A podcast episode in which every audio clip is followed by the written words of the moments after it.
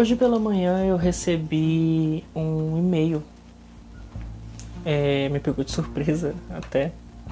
Eu vinha planejando o programa de hoje, já tinha imaginado que ia gravar alguma coisa hoje, mas não esperava receber essa primeira interação. Sei que as coisas começam devagar, então eu ainda não esperava receber essa primeira interação.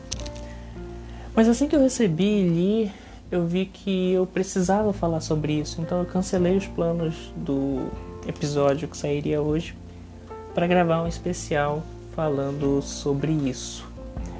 É, lembrando que você pode fazer o mesmo, pode mandar um e-mail para podcastesquizofrenando.gmail.com Pode interagir comigo no Instagram, vou deixar tudo na descrição do episódio. Mas vocês vão ver o quanto interessante é esse e-mail e o quanto ele me abre espaço para falar sobre algo que eu já queria falar. O meu objetivo aqui não é falar só sobre esquizofrenia, mas falar sobre os transtornos dissociativos, transtornos de ordem mental de uma forma geral. E mais do que isso, trazer informação e trazer voz para essas pessoas. É, sabe, aumentar a corrente, fazer com que isso chegue a outras pessoas e a gente possa combater esse estigma, possa alertar, possa, enfim, ajudar de alguma forma dentro desse campo. A pessoa que me mandou o e-mail pediu anonimato e me pediu que preservasse os nomes. Quer dizer, que não preservasse os nomes, né? Que trocasse os nomes. Então eu vou fazer uma referência aqui a uma obra literária e a uma autora trans que eu gosto muito, que é a Márcia Antonelli. Então usarei o nome de um casal icônico na obra dessa autora. Vamos lá. Eu vou ler o e-mail e falar um pouco a respeito. Olá, aqui é a Cíntia. Então, eu sou casada com Sildomar e ele, além de sofrer de depressão, já teve algumas alucinações. Ele sempre busca um tratamento alternativo. Não faz tratamento psicológico nem psiquiátrico e nem toma medicamentos. A vida dele às vezes parece normal, mas quem está com ele diariamente sente que tem coisas fora do padrão. Compartilhar isso com você nesse momento talvez seja uma alternativa de ajudar ele a buscar o tratamento. Há uma suspeita de ser borderline, com resquícios de bipolaridade e depressão já diagnosticados. Eu queria te dizer que tenho gostado muito do teu podcast e o incentivo a continuar. Tem muita coisa para comentar a respeito e eu quero poder dar meus pitacos. Enfim, Compartilhando com você essa situação, quem sabe eu possa compartilhar também a minha visão a esse respeito, mas não agora. Meu objetivo nesse e-mail é falar um pouco sobre o problema do Sildomar. Quem sabe você pense em uma forma de levar um pouco de luz para ele. Tá tudo lindo no teu podcast. Valeu. Obrigado, Cíntia. É... Me pegou de surpresa e eu fiquei muito feliz com sua mensagem. É dizer que você é muito corajosa de estar contando essa história, de estar abrindo seu casamento, de estar falando sobre isso. E espero usar esse espaço para ajudar de alguma forma vocês, para trazer mais informações e para ajudar outras pessoas que possam estar convivendo com isso. Bom, por onde a gente pode começar? Primeiro, Cíntia, você me disse que ele já apresentou algumas alucinações. Isso de cara já me toca porque eu convivi e convivo com alucinações já há alguns anos. Como eu disse no programa, no, no programa sobre as alucinações, convivia mesmo sem saber que eram alucinações e sei o quanto isso é complicado. Ao mesmo tempo, isso já é um sinal de alerta. Você ouve vozes, você vê sombras, Qualquer forma de alucinação visual ou auditiva já nos diz que algo não está correndo bem. Principalmente quando vinculado à depressão. Então, você afirma que ele sofre de depressão e que já teve algumas alucinações. isso já é um sinal de alerta para se buscar ajuda. O que é um pouquinho mais complicado nesse caso, é, e eu vou explicar porquê, é que, pelo entendimento do e-mail, eu percebo que não há, é, não há nenhum prejuízo de racionalidade. Então, ele consegue sozinho tomar as próprias decisões, como é o meu caso. Sozinho consigo tomar as próprias decisões.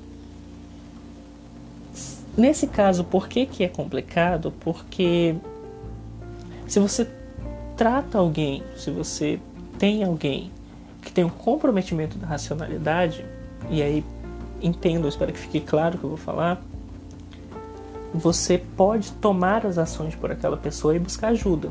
Quando não há esse tipo de prejuízo, é necessário que a pessoa queira ser ajudada. Porque ninguém vai poder obrigá-la. É, essa questão da busca por tratamento alternativo, ele pode até ser um sintoma de negação. De você não querer lidar diretamente com aquilo. É muito importante que você tenha noção de que é de, o, o tratamento ele, ele é uma cadeia são pecinhas que se ligam para formar uma imagem, um quebra-cabeça. Se você liga todas as imagens, se você forma a imagem uníssono com todas as peças no lugar certo, você consegue enxergá-la plenamente e apreciar aquela beleza. Se não, fica incompleto, fica feio, falta alguma coisa. Eu não sou contra o tratamento alternativo e aqui não ficou claro que tipo de tratamento alternativo é esse mas pela suspeita que se há, e aí a gente vai falar um pouco sobre borderline, é necessário que se busque ajuda e que se busque o tratamento medicamentoso e psicoterapêutico. E isso tem que ficar claro.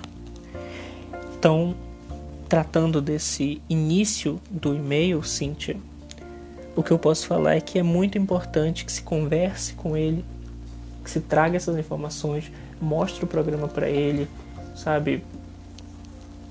Tenta de alguma forma fazer com que ele compreenda que é necessário essa ajuda, mais do que um tratamento alternativo, que pode até gerar efeitos, mas uh, o que o, o mundo médico vai recomendar não é isso.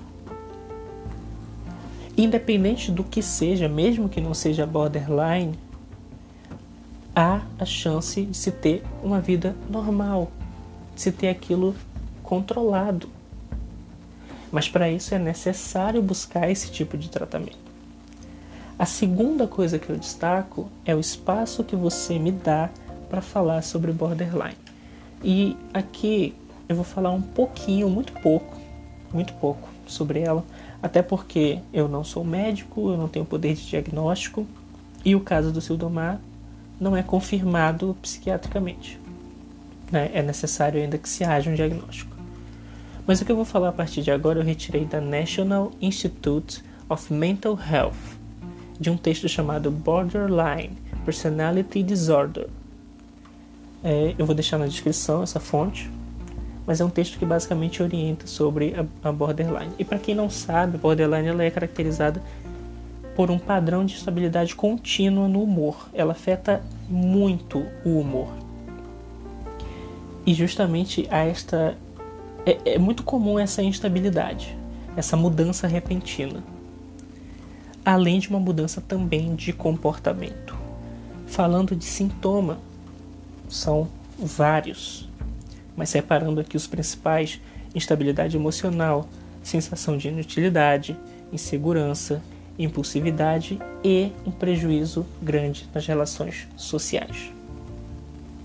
Aqui a gente está falando de um casal, Cíntia e o Sildomar.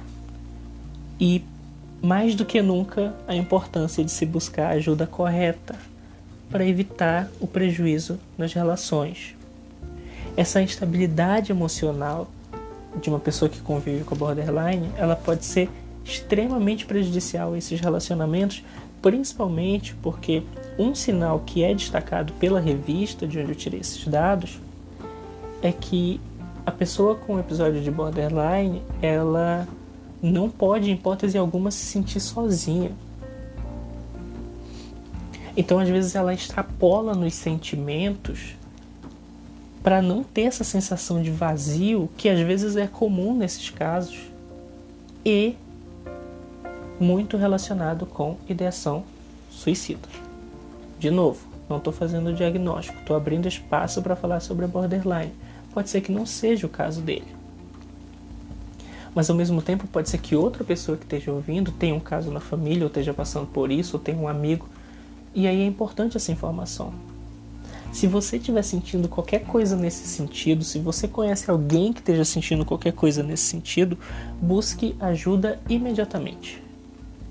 Porque é o que eu sempre destaco: quanto antes se buscar ajuda, melhor será a qualidade de vida. É possível ter uma boa qualidade de vida e conviver com um transtorno de ordem dissociativa, desde que se faça o tratamento. E a revista recomenda estabilizadores de humor, antidepressivos, calmantes e psicoterapia, ou seja, o tratamento medicamentoso unido à psicoterapia.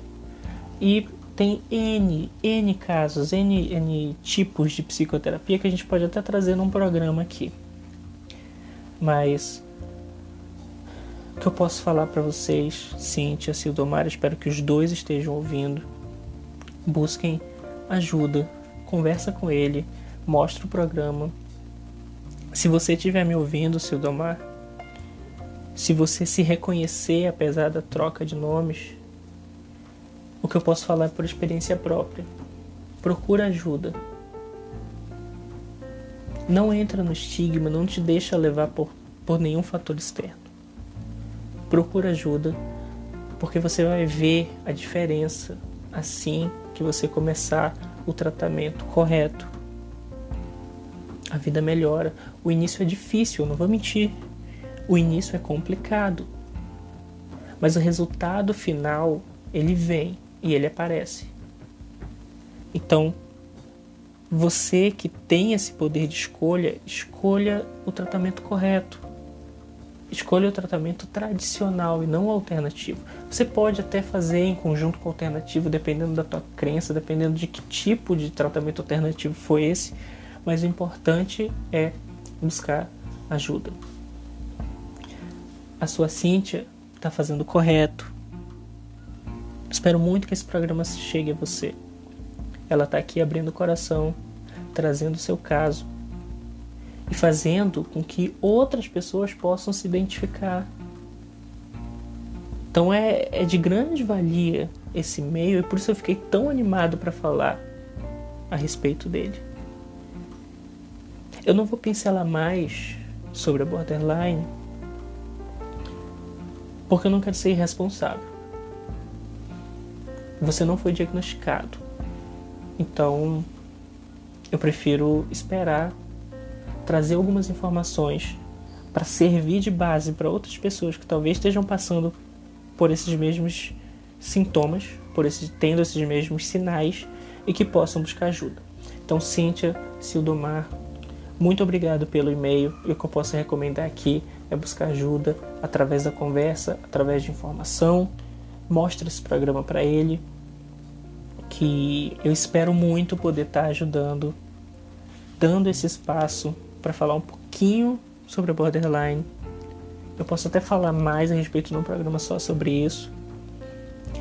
Mas agradecer novamente pelo e-mail, agradecer pelos elogios. Você tem todo o espaço aqui para mandar outros e-mails, para interagir pelo Instagram, para dar os seus pitacos, como você falou.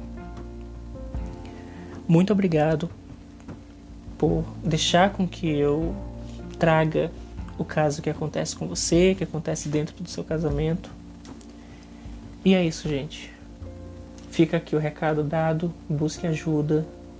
Cíntia, espero que tenha servido de alguma coisa esse programa. Agradecer novamente e dizer para você que está me ouvindo, oriente. Se você conhece alguém que esteja passando por isso, oriente essa pessoa busque outras informações, outras fontes, converse com ela, porque há uma saída. Há uma luz no fim do túnel. Muito obrigado. A gente se vê no próximo programa. Não devo demorar muito a gravar outro. É isso, gente. Espero que vocês tenham gostado. Valeu. Falou.